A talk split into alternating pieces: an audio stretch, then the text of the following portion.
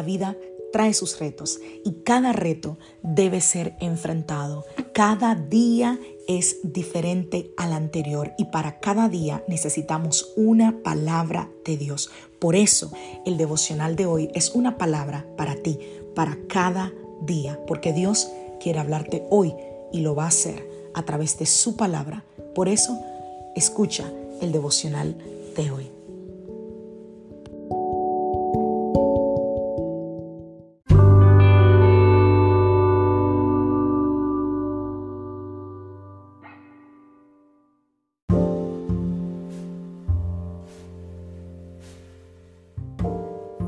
Devocional del día de hoy. No puedo elegir mis circunstancias.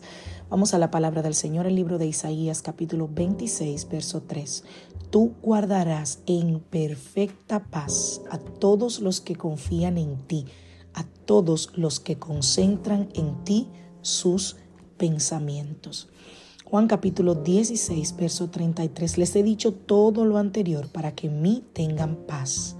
Aquí en el mundo tendrán muchas pruebas y tristezas, pero anímense porque yo he vencido al mundo. Wow, nuestro cerebro tiene un gran impacto en todo nuestro cuerpo y nuestro cerebro y el corazón están conectados a través de lo que se llama el nervio vago en el corazón. Las circunstancias que son complicadas en nuestras vidas se van a sentir en el corazón. Por eso hay gente que dice, wow, me duele el corazón. Yo sentí en mi corazón, me dolió en mi corazón cuando esa persona me dijo eso. ¿Alguna vez te ha pasado? ¿Has sentido ese, ese dolor en tu corazón ante una pérdida o ante una noticia desagradable? Ese dolor es muy conocido y es lo que los eh, neurólogos llaman el corazón roto.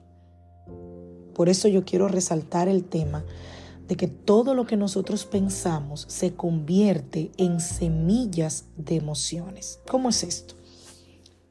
Tú tienes semillas de manzanas y quedan las semillas de manzana, un árbol de manzana. Y así sucede con nuestros pensamientos. Se siembran semillas que nos permiten ver cómo crece una semilla sembrada. Y esa semilla que se siembra en ese pensamiento Así vamos a irnos sintiendo poco a poco. Y si nosotros ponemos semillas de angustia, de ansiedad, de desesperación, ese es el árbol que vamos a cosechar. Hace un tiempo, nosotros como familia vivimos una situación bastante difícil, muy, muy, muy dura. Y yo recuerdo que tenía que batallar mucho con mis pensamientos, porque constantemente tenía pensamientos de derrota, de desilusión, pensamientos de que no vamos a salir de esta situación, no hay una solución, miraba para todo lugar y no encontraba una salida. ¿Y cómo se encontraba nuestro ánimo? Pues en el suelo, decaídos, tristes, desilusionados, nos sentíamos traicionados, abandonados.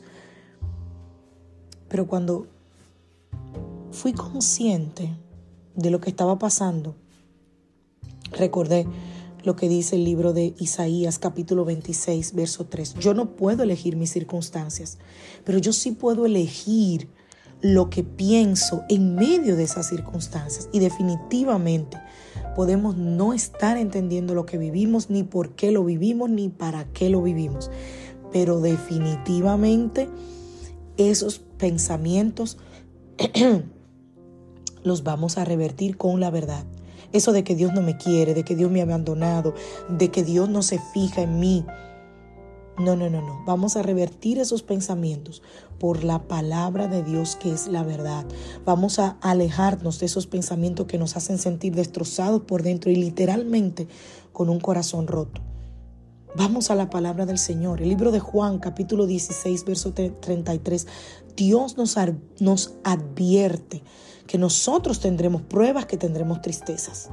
El que nos vendió ese evangelio fabuloso de que con Dios no hay problemas ni hay tristezas, debe estar preso, como diría mi esposo. Porque en el evangelio, en la vida con Jesús, también tendremos pruebas y dificultades. El mismo Jesús lo dijo. Pero ¿qué dijo él también? Pero anímense, yo he vencido al mundo. y Él tiene fuerza para ayudarnos en medio de esos sueños rotos, en medio de esas pérdidas que parecen incomprensibles, cuando la gente te abandona, te traiciona, cuando te dan un golpe en la espalda. Él dice que puedes confiar en Él y vivir en paz aún en medio de la dificultad.